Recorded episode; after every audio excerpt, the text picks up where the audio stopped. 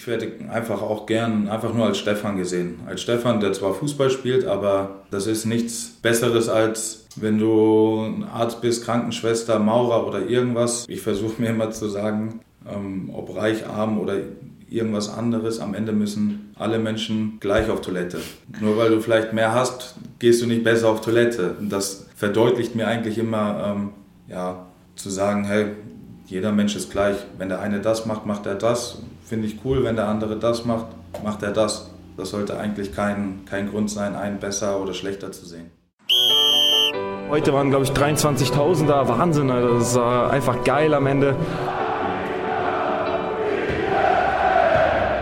Stur, hartnäckig, kämpferisch. Der Arminia Podcast. Hallo, schön, dass du eingeschaltet hast. Mein Name ist Christian und ich möchte dir in regelmäßigen Abständen unsere Spieler, aber auch andere Menschen aus dem Umfeld von Arminia vorstellen und mit ihnen über die wichtigen und die unwichtigen Dinge des Lebens sprechen. Mein heutiger Gast ist unser Torwart Stefan Ortega Moreno. Stefan kam damals als 14-Jähriger aus Nordhessen nach Bielefeld und hat sich über unser NLZ bei den Profis durchgesetzt. 2014 ging er dann für drei Jahre zu 1860 München, ehe es ihn 2017 wieder nach Ostwestfalen zog. Seit seiner Rückkehr ist er beim DSC unumstrittener Stammspieler und auch Leistungsträger. Ich habe mit ihm über die Entwicklung der letzten Jahre und seine Ziele für die Zukunft gesprochen. Stefan hat mir verraten, wo er in seiner Karriere gerne noch einmal spielen würde, wie er Arminia aktuell wahrnimmt und wie ihm seine Leidenschaft fürs Golfen auf dem Fußballplatz hilft. Stefan ist einfach eine offene und ehrliche Frohnatur, mit der man sich immer gerne unterhält. Und jetzt wünsche ich dir viel Spaß bei der neunten Folge des Arminia Podcasts. Schönen guten Tag, Stefan Ortega Moreno. Mahlzeit. Gute Stimmung im Moment? Ja, doch, durchaus. Ähm, das zieht sich eigentlich schon seit der Vorbereitung so durch finde ich, ähm, dass wir so in dem gesamten Verein eine richtig angenehme Atmosphäre haben, wo, glaube ich, man relativ schnell merkt, dass hier gerade was zusammenwächst. Ja, wir sind gerade hier Dienstagmittag am Trainingsgelände. Das erste Training des Tages ist absolviert und ich muss auch sagen, wie ich hier zum Trainingsgelände heute gekommen bin, das erste Mal diese Woche. Man hat in viele strahlende Gesichter geguckt, alle waren gut drauf, alle waren gut gelaunt. Äh, das ist in der Kabine auch so, ja? Ja, absolut. Also man kommt äh, gerne in die Kabine rein. Die Stimmung in der Mannschaft ist gut, man versteht sich mit allen gut. Äh, wir lachen viel zusammen, ähm, sind uns aber auch nicht zu schade, ähm, auf dem Platz mal ein bisschen ruppiger miteinander umzugehen. Und so im Großen und Ganzen, also auch wenn man die Leute drumherum mit dazu nimmt, wirklich äh, eine richtig angenehme Atmosphäre. Ist das auch ein bisschen was, wo du merkst, oh, da ist irgendwie was anders als die Jahre davor oder in all den Jahren, die ich jetzt schon andere Profimannschaften kennengelernt habe? Mm, ja, das würde ich schon so sagen, dass das jetzt schon eine besondere Situation ist, auch wie so die Mannschaft zusammengestellt ist. Ähm, ich kann jetzt nur für mich sprechen natürlich, aber ähm, ja, es macht unheimlich viel Spaß. Ähm, das Trainerteam ist sehr, sehr akribisch. Wir wollen auch mehr, mehr lernen, mehr erreichen. Und ich glaube, wenn man das Ganze dann zusammennimmt, ist das jetzt die Summe, die daraus entsteht, was wir jetzt eigentlich tagtäglich machen. Ja, ich habe eben mit dem Zeugwart noch ein bisschen gequatscht. Wir haben auch gesagt, wir haben so das Gefühl, dass alle, die auch neu reinkommen, ja, und auch äh, wenn es da Sprachbarrieren gibt oder sonst irgendwas, die sind irgendwie sofort dabei, sind sofort drin ja, im Team. Das ist ein Zeichen dafür, dass wir ähm, ja, eine gute Stimmung in der Mannschaft haben. Ähm, wir haben keine Leute dabei, die irgendwie schlechte Laune verbreiten, auch wenn es vielleicht gerade persönlich für den einen oder anderen nicht so gut läuft. Ähm, wir sind eine sehr offene Mannschaft. Jeder, der neu dazukommt, äh, da wird gleich versucht, ähm, demjenigen zu helfen, sei es äh, in privaten Sachen mit der Wohnungssuche oder die ganzen Sachen, die man da dann ähm, zu erledigen hat. Ähm, wenn da einer Fragen hat, kann er sich, glaube ich, bei jedem melden und es wird einem geholfen. Und natürlich ist es dann auch einfacher, wenn man Erfolg hat, weil dadurch dann ja, die meisten Sachen einfach flüssiger werden läuft es wie von alleine. Dann lass uns über den Erfolg sprechen am Samstag. Äh, ich weiß, ihr blickt in der Trainingswoche schon aufs nächste Spiel, mhm. aber ich würde gerne noch mal einmal kurz den Samstag genießen. 2 zu 0 in Hannover gewonnen.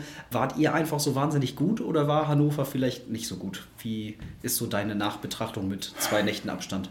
Ich glaube, eine, eine Mischung aus beiden. Also klar, in Hannover, ähm, die sind, glaube ich, nicht so gut gestartet, ähm, auch mit den Ambitionen und mit dem Kader, den sie haben, mit dem Umfeld. Ähm, wir dagegen sind sehr vernünftig gestartet. Äh, man hat dann, glaube ich, schon ja, relativ schnell gemerkt, ja, dass wir einfach gut drauf sind, dass wir mutig sind, dass wir auch vor dem Spiel, also das Fürth-Spiel nehmen, wo wir ähm, natürlich da einmal ein bisschen auf die Schnauze bekommen haben, aber das dann, glaube ich, in der Länderspielpause sehr gut abgeschüttelt haben und ähm, eine gute Mentalität gezeigt haben. Na klar, Hannover war am Anfang ähm, schon ein bisschen, ein bisschen stärker, hatten da auch die besseren Toraktionen. Aber ja, nichtsdestotrotz, glaube ich, war es ein absolut verdienter Sieg und hat auch nochmal bestätigt, wie wir drauf sind. Und du das erste Mal zu Null, ist das was, was, äh, was dir nochmal ein bisschen zusätzlich Selbstvertrauen gibt oder sowas? Oder ist das ähm, am Ende nur eine Randerscheinung und gar nicht so wichtig? Na doch, das ist schon wichtig. Also wenn du was Großes erreichen willst, äh, musst du natürlich defensiv gut stehen, weil wir können nicht jedes Spiel ähm, drei, vier Tore schießen. Ähm, die Qualität dafür haben wir, aber klar, es ist auch schön, wenn man ähm, hinten dann ohne Gegentor mal aus dem Spiel rausgeht und ich hoffe und gehe davon aus, dass wir davon auch noch einige haben werden. Mit Alex Perez äh, war ja dann schon wieder ein neuer Spieler in der Innenverteidigung, neues Duo vor dir. Mhm. Warst du ein bisschen überrascht, dass es direkt so gut geklappt hat? Nein, also Alex ist ja jetzt auch nicht blutjung, ähm, der hat ja auch schon ein bisschen was von der Welt gesehen. Da kommen wir dann auch wieder zu dem Punkt mit der Mannschaft. Ähm, wenn du in eine funktionierende Mannschaft reinkommst, ist es einfacher, da gleich zurechtzukommen, als ähm, wenn du da irgendwo unten um die Punkte richtig kämpfen musst, wo eh jeder irgendwie mit sich selbst beschäftigt ist. Ja klar, also es ist jetzt schon ein bisschen internationaler da hinten. sind ja dann äh, mit deutschen Wurzeln nur der Harti und ich, wenn wir jetzt die Viererkette plus Torwart nehmen. Aber ich glaube, fürs erste Spiel oder erste Pflichtspiel war das schon sehr souverän und sehr ordentlich. Was zeichnet Alex aus jetzt so als neuen äh, Mitspieler? Wo, wo sind so seine Qualitäten? Mm, er hat schon ein sehr, sehr gutes ähm, Aufbauspiel, hat auch eine Ruhe am Ball, strahlt die Ruhe auch aus. Und ähm, ja, das ist dann halt so bei den Südländern immer speziell, dass sie ähm, ja, sehr, sehr giftig in den Zweikämpfen sind und ziemlich eklig, glaube ich, ähm, als Gegenspieler. Da tut es halt auch hier und da mal weh. Aber es ist genau das, was wir natürlich gerade hinten in der Defensive auch brauchen. Was mich so ein bisschen gewundert hat, weil wir ja davor gegen Fürth gespielt haben, die haben uns sehr hoch angelaufen, direkt die mhm. Anstöße gepresst, dadurch ja auch sehr früh einen Fehler provoziert. Jetzt spielen wir in Hannover und die greifen uns phasenweise bis zur Mittellinie überhaupt nicht an. Warst du da ein bisschen überrascht, dass sie. Mm, absolut. Ich glaube, wir waren ähm, alle ziemlich überrascht, als ich das erste Mal den Flachabschluss hatte und mir den Ball hingelegt habe. Ähm, ja, habe ich schon überlegt, was könnten wir jetzt spielen, ähm, wie können wir hinten ähm, das Spiel aufbauen. Und als ich dann mich umgedreht habe und gesehen habe, weil hier ist ja gar keiner mehr, es ist, sind nur wir da, war ich schon ziemlich verwundert, ähm, gerade weil es ein Heimspiel für Hannover war, die eigentlich unbedingt gewinnen mussten. Ähm, aber vielleicht auch ein Zeichen des Respekts gegenüber uns, dass wir ähm, schon sehr spielstark sind und die das vielleicht auch am Anfang vermeiden wollten, dass wir sie ausspielen. Macht es dann äh, das Spiel für euch aber auch manchmal ein bisschen schwierig, weil ihr euch ja die Woche vorher vielleicht auch ein bisschen darauf eingestellt habt, was müssen wir machen, wenn der Gegner uns wie anläuft mhm. und auf einmal stehst du auf dem Platz und dich läuft überhaupt gar keiner an? Ja, den Fall trainieren wir ja aber dann auch explizit, weil wir davon ausgehen, dass es einige Mannschaften geben wird, die uns vielleicht dann erstmal ähm, ein bisschen kommen lassen, ähm, dass wir dann versuchen, die Lösung zu finden in dem äh, ja, in der gegnerischen Hälfte, wo ja dann der Druck für, die, für unsere Offensivspieler anders ist ähm, als wie wir es dann hinten haben, wenn wir in der eigenen Hälfte da das Spiel aufbauen müssen. Also ich glaube, dass wir auf beide Sachen sehr gut vorbereitet sind. Offensichtlich hat ja gut geklappt. Ja. Wenn man jetzt nochmal einen Blick auf die Tribünen wirft, über 5000, die uns da begleitet haben, ist das was, was man während des Spiels äh, mitbekommt, registriert oder bist du im Spiel ohnehin so in deinem Tunnel, dass du das ausblendest? Nee, gar nicht. Also je voller ein Stadion ist, desto besser ist es, finde ich. Man saugt es dann erst recht auf. Als ich zum Aufwärmen schon raus bin, war der Block schon voll. Das ist dann natürlich schon was, wo man ja noch so ein, so ein kleines bisschen mehr Motivation ähm, mitnimmt. Und klar, als wir dann nach dem Spiel da vor der Kurve standen, das war schon ziemlich mächtig und natürlich auch ein sehr, sehr schönes Gefühl. Siehst du, also kleiner Appell für die nächsten Spiele, bitte den Block schon zum Aufwärmen voll machen. Dann genau, oder nimmst du das Heimspiel, Gefühl schon mit. Das Heimspiel dann auch nehmen und ja, nicht nur die Topspiele nehmen. Ich glaube, dass wir das als Mannschaft jetzt, wenn man so die letzten Monate nimmt ähm, oder generell seitdem ich jetzt wieder hier bin, spielen wir schon sehr, sehr erfrischenden Fußball. Und ich glaube, dass wir es mittlerweile absolut verdient hätten, dass auch gegen vermeintlich kleinere Gegner mehr Leute ins Stadion kommen. Gucken wir mal, jetzt kommen wir erstmal die ganz großen Bocken. Äh, was mir aufgefallen ist, direkt nach dem Spiel, um so ein bisschen die Überleitung zum nächsten Spiel zu finden, in der Mixed Zone wurde, ich glaube, schon häufiger das Wort Wiesbaden in den Mund genommen als das Wort Hannover. Also da war sofort Abpfiff, äh, ja, man könnte ja in Euphorie verfallen und mhm. trotzdem hatte ich das Gefühl, alle waren, sobald sie den Rasen verlassen haben, im Kopf schon in Wiesbaden. Äh, ist das auch eine Qualität, die euch gerade auszeichnet oder sagst du, boah, das ist aber auch ein bisschen unentspannt, wir müssen den Moment auch mal genießen? Ja, ich glaube, da ist wieder eine Mischung aus beidem wichtig. Also klar, jeder kann euphorisch sein und ähm, ja, auch diesen, diesen Flow, den wir jetzt haben, genießen. Aber wir wissen auch, dass das nicht von alleine kommt. Und man muss dafür schon was tun. Und jetzt ist es halt äh, mit dem Spiel nächste Woche in Wiesbaden natürlich wieder eine ganz andere Situation, ein wesentlich kleineres Stadion. Ähm, der Tabellenletzte, der ja jetzt auch noch nicht so gut gepunktet hat, ähm, birgt natürlich Gefahren, das irgendwie auf die leichte Schulter zu nehmen.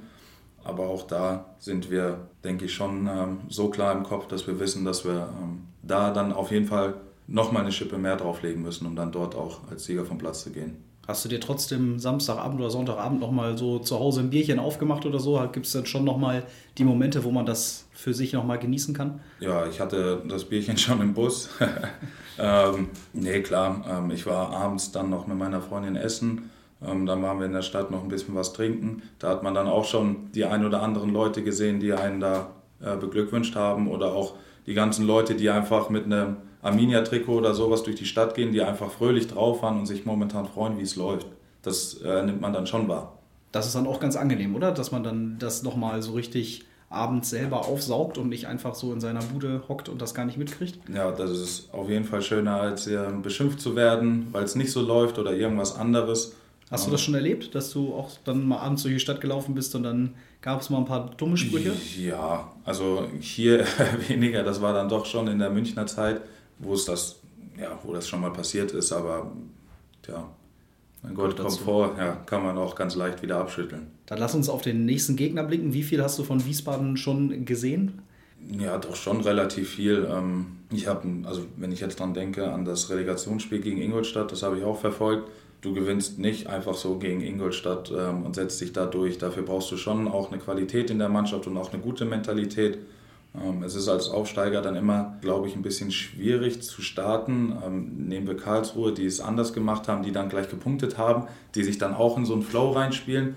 Aber wenn du als Aufsteiger dann gleich irgendwie auf die Mütze kriegst und nicht so punktest, dann ist es, glaube ich, schon schwer für so eine Mannschaft, das erstmal zu verdauen. Aber es macht es dann natürlich auch wieder umso gefährlicher fürs Wochenende, weil die, glaube ich, auch alles dran setzen werden und wollen, ja, da gegen uns zu gewinnen. Hier im Umfeld ist ja ein Riesenthema, dass äh, wir jetzt auf Rüdiger Rehm wieder treffen, der hier ja auch Trainer war. Mhm. Den hast du ja nicht miterlebt, mhm. da warst du noch in München. Hast du trotzdem schon mitbekommen, dass es in der Kabine oder zwischen den Jungs irgendwie schon ein, zwei Mal Thema war? Ja, nicht so wirklich. Was jetzt so ein Thema ist, ist halt, was aber auch ähm, ja, im, im, Fernsehen und sowas auch gesagt wurde, dass ähm, der Rüdiger Rehm jetzt noch keinen ähm, Sieg als Zweitli Zweitligatrainer ähm, einführen konnte oder wie auch immer man das sagt. Klar, so ein bisschen spricht man auch darüber, wie es denn damals hier so gelaufen ist und woran es dann vielleicht gelegen hat. Ähm, ich glaube aber trotzdem, dass es ein sehr, sehr ordentlicher Trainer ist. Ähm, sonst würdest du da auch nicht aus der wirklich ekligen dritten Liga ähm, aufsteigen und auch am Ende sehr souverän aufsteigen. Hast du das Gefühl, dass uns das schon helfen könnte, dass er hier mal Trainer war? Gab es schon so den einen oder anderen Tipp, wie er vielleicht die Mannschaft einstellt? Vielleicht gibt es ein, zwei Spieleöffnungen, die bestimmt gleich geblieben sind oder irgendwie sowas? Mm, nee, das nicht. Aber ich glaube, ich weiß nicht, wie lange ist das jetzt her, wo der Trainer war? Schon ein bisschen. Schon wieder ein bisschen, ja. Ich gehe ja mal davon aus, dass er sich da auch weiterentwickelt hat und auch andere Ideen im Kopf hat und wahrscheinlich dort auch ähm, ganz anderes Spielermaterial hat, als er es damals hier vorgefunden hat. Deswegen ist das, glaube ich, schwer zu beurteilen. Dann äh, blicken wir mal auf dich ganz persönlich in dieser Saison äh, 2020, das dritte Jahr Arminia jetzt. Dein Vertrag läuft aus am Ende der Saison. Mhm. Du hast schon mal verraten im Rande einer Pressekonferenz, dass du natürlich hier, also dass es gute Gründe gibt, die für Bielefeld sprechen. Was fehlt denn noch, dass der Vertrag jetzt verlängert wird? Ja, so die letzten Gespräche. Wie gesagt, ich glaube, das hat gar keine Eile, sich da jetzt ähm, in einer Woche achtmal zu treffen und darüber zu sprechen.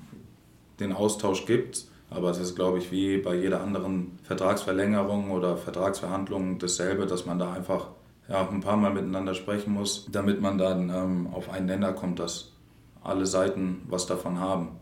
Fühlst du dich wertgeschätzt? Absolut. Also ich habe ähm, vollstes Vertrauen vom Trainerteam, von der Mannschaft denke ich auch.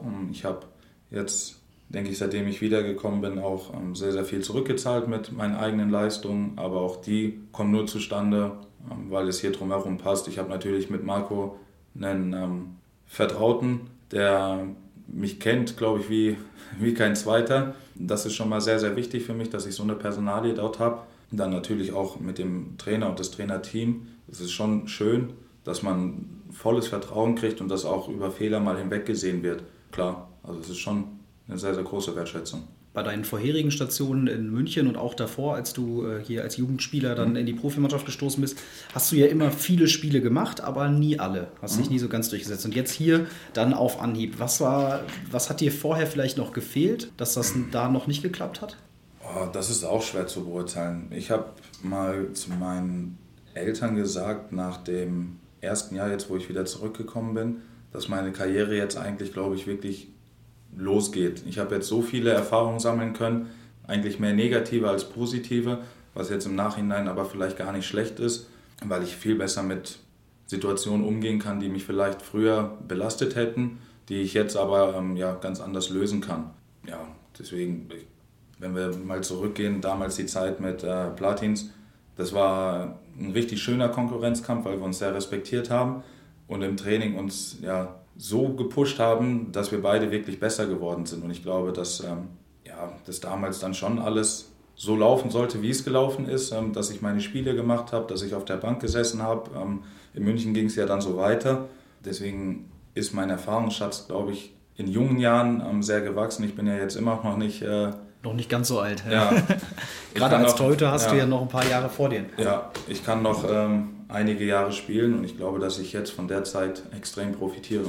Und äh, wenn du jetzt darauf zurückblickst, dass du zwischendurch ja, also dass du schon Arminia Jugendspieler warst, dann weggegangen bist, jetzt wiedergekommen bist, hast du das Gefühl, dass sich dadurch was verändert hat, dass du mal einmal bei einem anderen Verein gespielt hast, auch in der Wahrnehmung hier in Bielefeld?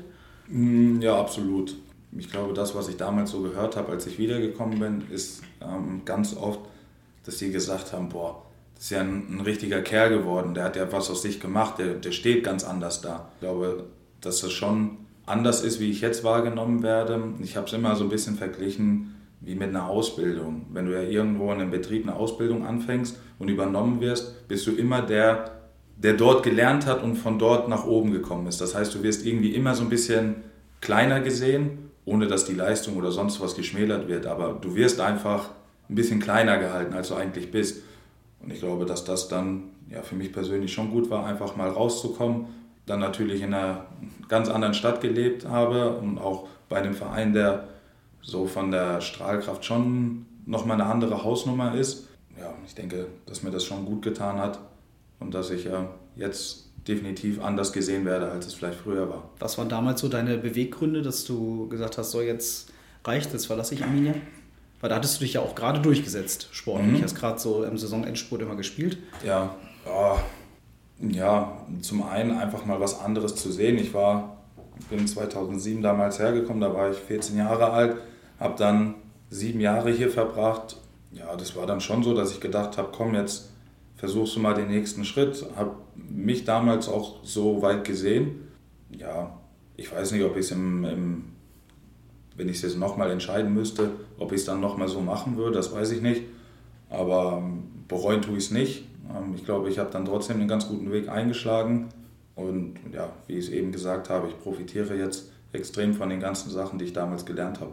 Was war dann am Ende wieder das Argument zu sagen, okay, ich gehe jetzt zu Arminia zurück?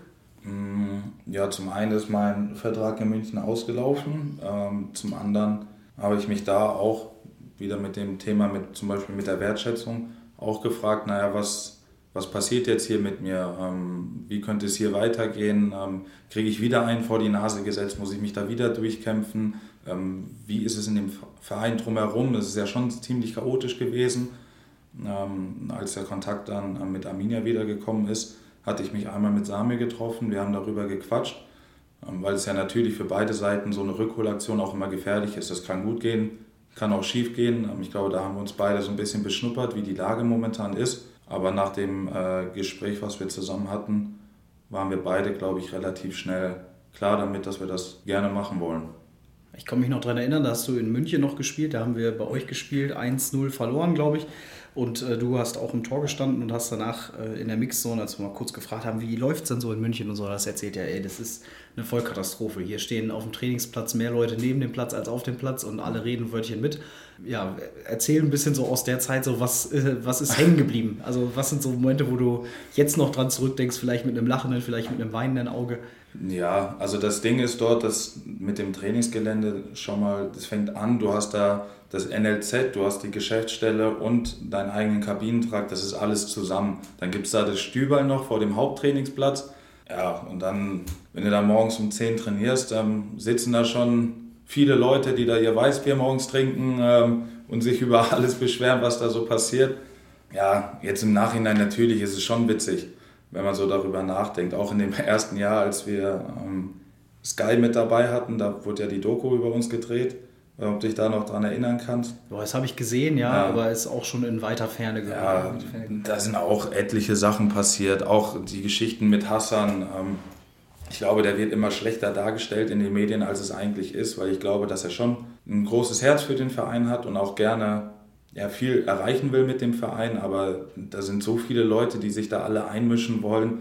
Ja, das geht dann am Ende auch, glaube ich, auf Dauer auch nicht gut, weil man, denke ich, ähm, ja, zwei, drei Entscheidungsträger braucht, die über den Verein entscheiden, denen auch vertraut wird, die auch eine Kompetenz mitbringen. Ähm, ja, und dadurch, dass es so viele Leute gab, die sich einmischen konnten und durften auch, ist es alles ziemlich chaotisch gelaufen. Und äh, wie ist das dann so als Spieler? Überträgt sich das dann auf deine eigene Leistung oder sagst du, nee, das kann man dann doch irgendwie ausblenden? Also klar, man kann es schon ausblenden, aber klar kriegt man das auch natürlich mit, weil dadurch, dass ähm, der Verein sehr präsent in den Medien ist und nicht nur ähm, dort regional, sondern auch national, kommen natürlich dann auch Leute aus deinem Umfeld, Freunde, Familie und Co., die dich anrufen und sagen, was ist denn da jetzt schon wieder los? Und dabei ist es vielleicht eigentlich ganz anders gelaufen. Da fragt man sich schon, äh, wo, wo bist du denn hier gelandet? Also das ist ja, wir wollen doch eigentlich nur Fußball spielen und da kommen aber so viele Sachen zusammen, ja, was dann schon hier und da dann auch schon mal nervend ist und natürlich einen dann auch in der gesamten Gruppe dann schon belastet und dann auch nicht das komplette Leistungsvermögen abrufen lässt wahrscheinlich auch so unterbewusst, ohne dass man es gar nicht ja. richtig mitkriegt. Jetzt, äh, um wieder auf die Gegenwart zurückzukommen, haben wir hier ja gerade, ich würde mal behaupten, ein sehr stabiles Umfeld, hat sich viel getan. Was wird da von außen an dich herangetragen, was du vielleicht aus der Mannschaft heraus nicht mitkriegst oder äh. was, was, erzählt man dir von außen über diesen Verein? Ja, es sind schon alle ziemlich verwundert, ähm, wie es hier gerade läuft, weil man ja eigentlich aus der Ferne Arminia Bielefeld als ähm, Auf- und Absteiger kennt, Fahrstuhlmannschaft mit einen Haufen Schulden, was wir jetzt dann auch dank ähm, den Geschäftsführern und halt dem Bündnis OWL auch meistern konnten, was glaube ich auch wieder zeigt, was hier entsteht, dass nicht nur der Verein anfängt, ja, wieder ein bisschen zu träumen und ehrgeizigere Ziele anzustreben, sondern dass so die ganze Stadt und die Umgebung hier anfängt zu sagen, hey komm, wir haben lange genug ähm, auf die Fresse bekommen, jetzt fangen wir mal wieder an, uns zu wehren. Und ich glaube, dass das auch jetzt national langsam bemerkt wird, okay, ähm, der Verein fängt ganz allmählich an, sich wieder ähm, ja, zu fangen und in Ruhe aufzubauen mit großen Zielen, glaube ich. Jetzt wird gerade nach diesem erfolgreichen Start viel schon über ganz hohe Ziele geredet, über, oh, jetzt sind wir mal wieder dran mit der Bundesliga oder jetzt wollen wir mhm. oben unter den ersten drei mitspielen. Ähm, versuchst du das auszublenden oder ist das so eine Euphorie, wo du sagst, ja komm, das kann uns ja alles nur helfen? Ich glaube, dass da auch jeder Spieler seine eigenen Ziele hat. Ich will unbedingt in die, mal in der ersten Bundesliga spielen. Ich glaube, der, ja, der Trainer hat eigentlich vor dem Spiel gegen St. Pauli damals ganz schön gesagt in der Besprechung, dass wir nicht träumen sollen, sondern machen sollen. Also es geht nur durch, durch harte Arbeit und wirklich durch die ähm, Hingabe, sich diesem Ziel auch ähm, ja, zu opfern, ähm, Opfer zu bringen, trotzdem den Spaß daran nie zu verlieren. Und ich glaube, dass wir da ja, eine sehr, sehr gute Mischung gefunden haben. Natürlich auch eine riesen Qualität mittlerweile in der Mannschaft haben und sehen, okay, wenn wir unsere Leistung abrufen, dann gibt es nicht so viele Mannschaften, die besser sind als wir. Und dieses Gefühl, wenn man das ausstrahlt, ja, bringt man das dann auch natürlich in der Leistung ganz anders auf den Platz. Und so wie es jetzt momentan ist, ähm, wir sind immer noch am Anfang der Saison, klar, aber ich glaube, dass das so wie wir jetzt mittlerweile spielen und punkten und jetzt nicht erst seit dieser Saison. Es ist ja, wenn man das mit dem Antritt äh, von Uwe nimmt, ähm, ja, schon ziemlich stabil. Ja, fast ein Zwei-Punkte-Schnitt, seitdem Uwe da mhm. ist. Das ist schon, schon sehr bemerkenswert auf jeden Fall, ja. Und du gehörst ja zu den Spielern, die gerade zumindest in der öffentlichen Wahrnehmung hervorgehoben werden mhm. als einer der Leistungsträger, die vielleicht auch ähm, ja, mit mhm. ihrem Niveau die Mannschaft nochmal auf ein anderes Level bringen. Nimmst du das auch in irgendeiner Form wahr? Wird das auch von außen an dich herangetragen? Wirst du besonders oft vom Trainerteam gelobt? Keine Ahnung. Oder ist das, äh, machst du die Scheuklappen an und bist in deinem eigenen Film und lässt das nicht an dich ran? Das ist ja schon mal mein eigener Anspruch, in der Mannschaft äh, vorwegzugehen. Nicht nur irgendwie durch, dass ich mich da hinstelle und immer den Klassenkasper mache oder irgendwas, sondern natürlich durch Leistung überzeugen will, auch durch meine, ja, durch meine Trainingsmentalität, dass wir sagen, keine Trainingseinheit herschenken und einfach Gas geben dann bin ich, glaube ich, auch nicht so der Typ dafür, der da vom Trainer jedes Mal irgendwie ähm, ja, Honig um den Mund geschmiert haben bekommen muss. Ne? Und deswegen, es ist mein eigener Anspruch, vorwegzugehen, Leistung zu bringen und das klappt jetzt seit längerem, glaube ich, auch ziemlich gut. Hilft dir das, dass klar ist, dass du die unangefochtene Nummer 1 bist? Ja, doch, klar. Also jeder Spieler will das, glaube ich, gerne haben, dass man sagt, hey, wenn du deine Leistung bringst, spielst du. Wenn du einen Fehler machst, egal, ähm, da musst du dir schon irgendwie sechs, sieben Eier ins Nest legen und dann müssten wir mal gucken, ja, kriegt er jetzt die Kurve oder nicht. Aber ich versuche es natürlich auch ähm, ständig zu untermauern, dass das Vertrauen auch gerechtfertigt ist. Ja, manche brauchen ja so auch mal den Druck. Äh, das hast du jetzt aber nicht so. Du sagst, das gibt mir die Sicherheit und hilft mir auch. Ich könnte mich natürlich auch nicht gegen wehren, wenn da jetzt, wenn es heißt, ähm, gucken, wer unter der Woche besser trainiert, der spielt auch. Ähm, da müsste ich mir ja dann genauso stellen.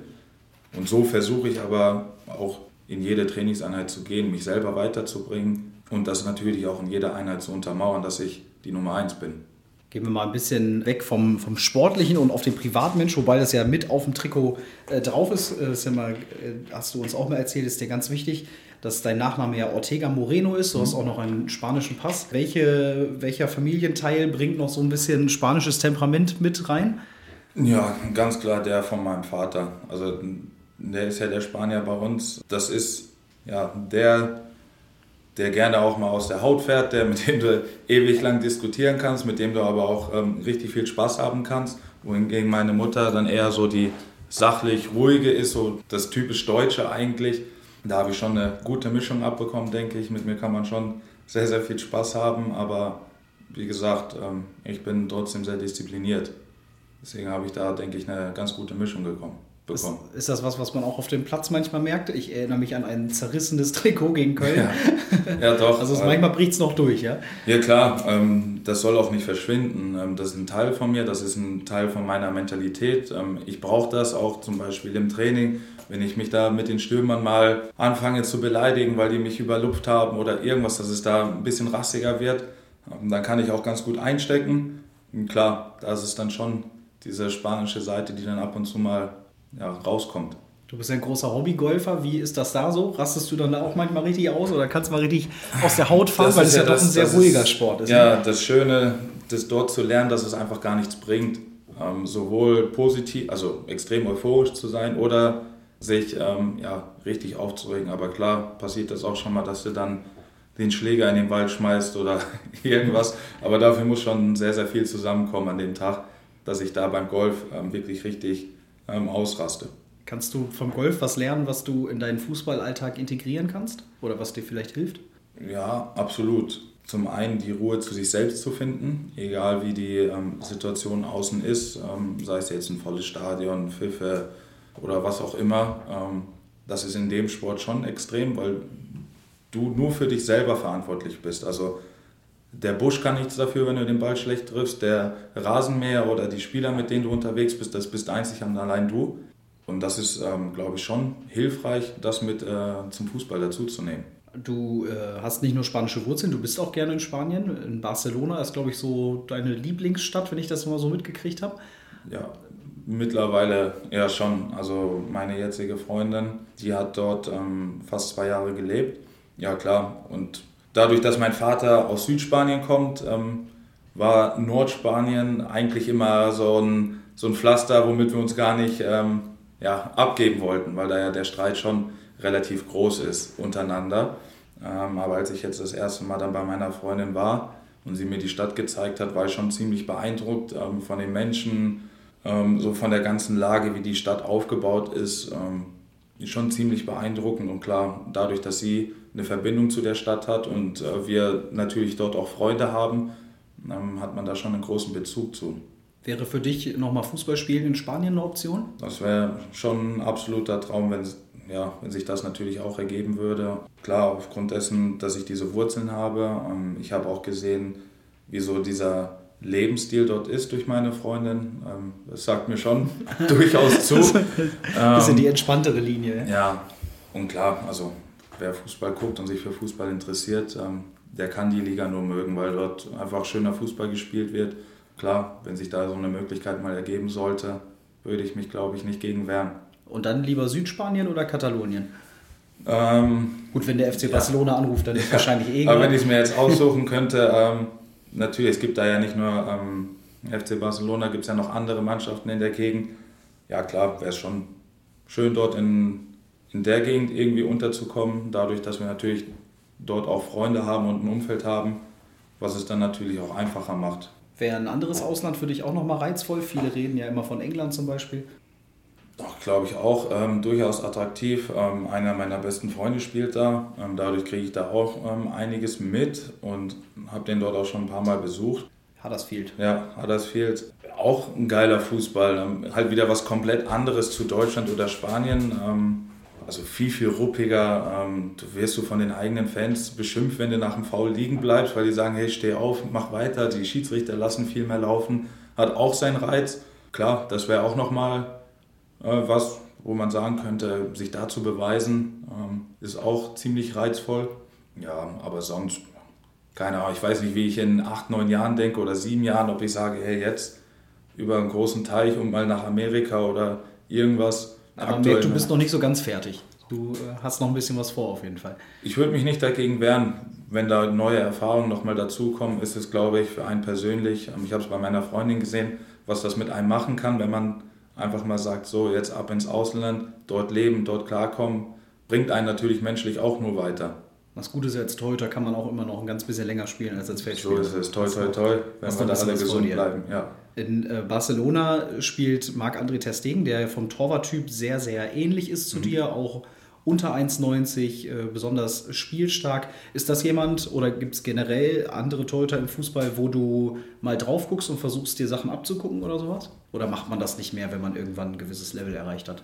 Also dadurch, dass ich ein Torwart bin, gucke ich natürlich, wenn ich mir Fußball anschaue, achte ich natürlich extrem auf die Torhüter, ähm, schaue mir die Bewegungsabläufe an, natürlich auch, was ist ähm, der Spielstil von der Mannschaft, also wie wird der Torwart dort eingebunden, gibt es da nur den langen Hafer oder versuchen die dort auch durch die äh, spielerische Komponente weiterzukommen.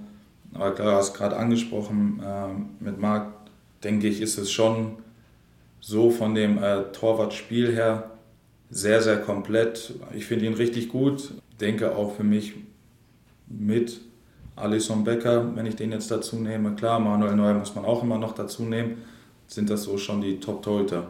Du hast ja, äh, du bist ja selber Jahrgang, äh, hast in der B- und A-Jugend-Bundesliga schon häufiger gegen ihn gespielt. Hat man da schon gesehen, dass da mal was draus wird? Ja, absolut. Also der hat damals in der U17 haben wir das erste Mal gegeneinander gespielt. Da hat er schon, schon gut was hergemacht, so allein mit seiner Statur und wie er da gestanden ist. Und dann war bei ihm natürlich auch schon ähm, ja, früh unter Fahre damals, wo die am Abstiegskampf steckten, wo ein Trainer kam, der gesagt hat, den Jungen finde ich geil, der muss jetzt spielen, ist mir egal, was ihr sagt. Ähm, sind ja dann damals in der Relegation, glaube ich, gegen Bochum auch in der Bundesliga geblieben und dann ging es immer so einen Schritt weiter nach oben, was, glaube ich, auch ja, explizit mit ihm zu tun hatte, weil er ja, früh reingeschmissen wurde, aber auch ähm, die Leistung früh bestätigt hat. Ja, du wurdest ja auch sehr früh reingeschmissen. Hattest du schon im Jugendbereich das Gefühl, ja, ich schaffe das, ich werde Profi? Oder ist das dann guckt man gar nicht so weit oder hat da kein naja, Gefühl für? Doch schon. Also klar, irgendwann merkst du, sobald du mal in den NLZ kommst, hast du ja natürlich dann schon das Ziel und den Traum, den Durchbruch zu schaffen. Ähm, ich habe in meinem ersten Jahr A-Jugend angefangen, oben bei den Profis mit zu trainieren. Das war damals, als Arminia aus der Bundesliga abgestiegen ist. Ja, klar, das war für mich auch schon eine sehr, sehr wichtige Erfahrung, früh so wirklich mit Männern zu, zu, äh, zu tun zu haben. Das war ja dann an, damals andere Kaliber, da waren dann äh, Kollegen Bollmann, Kauf und sonst was. Ähm, das ist, glaube ich, anders als jetzt oder auch ein anderer Fußball gewesen. Ähm, das hat schon geholfen, früh wirklich mit richtigen Männern zu tun zu haben. Und klar habe ich schon gemerkt, dass dass es durchaus klappen könnte. Aber es gehört natürlich dann auch immer ähm, jede Menge Glück dazu, das auch wirklich zu erreichen. Nochmal ganz kurz die Schere zurückzumachen, ist gerade so eine öffentliche Diskussion. Äh, Marc-André Testing oder Manuel Neuer, wer soll im deutschen Tor äh, spielen? Wen würdest du aufstellen? Ähm, mit der ganzen Entwicklung, wie es jetzt in den letzten Jahren war, würde ich Marc spielen lassen. Einfach auch aus dem Grund, ähm, die haben dort in der Nationalmannschaft einen Umbruch angefangen. Er ist ja jetzt auch nicht 20 Jahre, ähm, er hat jetzt auch einige Erfahrungen auf dem Buckel. Hat sich bei einem Top-Club durchgesetzt, ähm, spielt er hervorragend. Klar, eine schwere, eine schwere Situation als Trainer sowas zu entscheiden, aber ich persönlich hätte dort gesagt, komm, wir machen das auf allen Positionen und sagen, jetzt ist da eine Art Wachablösung. Ich würde zum Abschluss gerne noch dir drei äh, Fragen stellen. Einfach äh, offen loslegen. Jetzt haben wir ja gerade über Golf schon gesprochen, schon äh, nahezu überdrüssig. Trotzdem, du als passionierter Golfer, was fasziniert dich an dem Sport? Zum einen die Landschaften, das hätte ich niemals gedacht, dass ähm, jeder Golfclub irgendwas Besonderes an sich hat. Du bist in der Natur, ähm, findest zur Ruhe. Dann ist es natürlich, ähm, denk, denkt man, dass es ein einfacher Sport ist, aber wenn man das erste Mal selbst versucht zu spielen, denkst du dir, ey, was machen die denn da, wenn du das im Fernsehen siehst? Es ist schon ein sehr, sehr schwerer Sport, wenn du wirklich auch weiterkommen willst. Ja, und was auch schön ist, ist, dass man richtig viele Leute kennenlernt aus jeglichen Bereichen, ähm, dass man unter Leuten ist. Ähm, das ist schon ziemlich schön. Ich habe mir mal sagen lassen, du bist gar nicht so untalentiert. Äh, wirst du noch später Profi-Golfer, wenn du mit Profifußball fertig bist? nee, das glaube ich nicht mehr, aber ich glaube, das ist einfach ja, mir dann auch wieder in die Wiege gelegt, wenn ich dann dort irgendwo was anfange. Will ich dort auch besser werden? Bin da sehr ehrgeizig hinter. Wir haben zum Glück hier auch eine sehr, sehr schöne Golfrunde beisammen, ähm, was dann natürlich auch nochmal förderlich ist weil keiner Bock hat zu verlieren gegen den anderen und wir uns da schon gegenseitig pushen. Nehmt ihr Joachim mittlerweile mit? Ja. Der ist schon fest auch, integriert. Ja, der ist auch sehr, sehr gut. Ähm, der war jetzt zweimal mit. Hat er wohl auch viel Zeit gehabt zum Spielen. ja gut, in Schweden gibt es ja auch besonders schöne Landschaften. Das ist ja. wahrscheinlich die Motivation zum Golfen genau. auch ein bisschen höher. Äh, wenn du mal in andere Sportarten blickst, ähm, gibt es einen Sportler, der dich fasziniert, wo du der dich als Person anspricht, wo du sagst, boah, das ist echt so der, der eine Sportler, auf den ich gerne gucke? Ja, wenn wir das natürlich dann jetzt mit dem Golfen wieder nehmen, Tiger Woods. Es gibt da auch eine, eine schöne Doku bei Netflix über halt die, die besten Golfer aller Zeiten. Kann ich nur mal empfehlen, da mal reinzuschauen. Da wird so ein bisschen der Weg gezeigt, von klein auf, wie er angefangen hat. Dann ist es ja auch noch eine Zeit gewesen, dass er als äh, farbiger Mensch angefangen hat, äh, dort wirklich erfolgreich zu sein, was leider Gottes ja immer noch zum Thema gemacht wird, dass es ein Farbiger geschafft hat, was eigentlich in der heutigen Zeit, und es war, weiß gar nicht, wann der wirklich angefangen, in den 90ern, ne, wo es so ein bisschen, ja, so 90er, dann 2000, wo es so angefangen hat und welchen Einfluss er eigentlich weltweit genommen hat, nur mit einer einfachen Sportart. Ähm, das hat ja einen riesigen Boom ausgelöst. Ähm, dann ist es natürlich auch noch ähm, ja, Wahnsinn zu sehen, wie er durch diese ganzen Eskapaden und sonst was, die er hatte, durch diesen ganzen Erfolg, ähm, wie er jetzt wieder zurückgekommen ist, finde ich schon ziemlich bewundernswert. Ja, auf jeden Fall jemand, der mehr als nur den Sport geprägt hat. Ist das was, was du dir vielleicht auch manchmal versuchst irgendwie mitzunehmen, so, dass du sagst, okay, ich bin jetzt nicht nur der Fußballer Stefan Ortega Moreno, der auf dem Platz steht, sondern ja, ich habe eben rund um den Club auch noch eine Verantwortung? Ja, ich versuche das irgendwie immer ein bisschen zu trennen ich werde einfach auch gern einfach nur als Stefan gesehen. Als Stefan, der zwar Fußball spielt, aber das ist nichts Besseres als wenn du ein Arzt bist, Krankenschwester, Maurer oder irgendwas. Ich versuche mir immer zu sagen, ähm, ob reich, arm oder irgendwas anderes, am Ende müssen alle Menschen gleich auf Toilette. Nur weil du vielleicht mehr hast, gehst du nicht besser auf Toilette. Das verdeutlicht mir eigentlich immer, ähm, ja, zu sagen, hey, jeder Mensch ist gleich. Wenn der eine das macht, macht er das. Finde ich cool. Wenn der andere das macht, macht er das. Das sollte eigentlich kein, kein Grund sein, einen besser oder schlechter zu sehen. Eigentlich eine schöne Überleitung äh, zu meiner letzten Frage. Ich äh, schenke dir jetzt den Telekom Tower in Bielefeld am Kesselbrink und hänge da so eine riesen Leinwand runter, 20 mal 50 Meter. Da kommt dann irgendwie dein Name und dein Konterfei mit drauf und du musst jetzt einen Spruch darauf schreiben, den alle Bielefelder, alle Ostwestfalen tagtäglich sehen. Was wäre das? Ja, hört auf mit dem Neid und für einen Dank und Bitte ähm, ist es nie zu spät. Ist es nie zu spät?